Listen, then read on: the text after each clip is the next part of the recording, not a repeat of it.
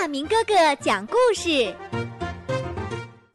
下雨了，欢欢是一只特别可爱的小兔子。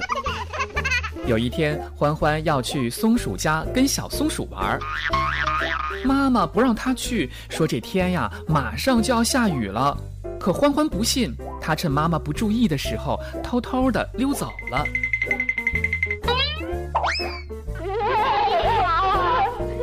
欢欢在松鼠家玩的太高兴了，直到听到轰隆隆的雷声，他才知道这大暴雨啊，真的马上就要来了。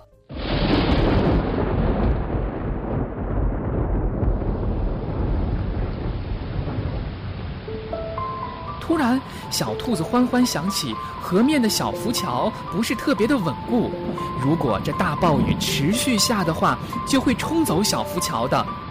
欢欢赶忙顶起一片大树叶，撒腿就往河边跑。他跑到河边一看，哎呀，这小浮桥刚刚是被大水冲走了。这个时候，正打着雨伞寻找小兔子的兔妈妈看到了这一切，她飞快地跑回家，搬来木板，在河上搭了一座新桥。终于桥搭好了，小兔子和妈妈一块儿高高兴兴地回家了。可是兔妈妈因为淋雨得了重感冒，欢欢一直守在妈妈的身边，给妈妈倒水拿药，还给妈妈做饭。他对妈妈说：“妈妈，我以后再也不淘气了，一定听您的话。”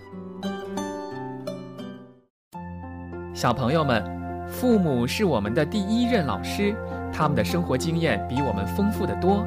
因此，我们一定要做一个听话懂事儿的好孩子。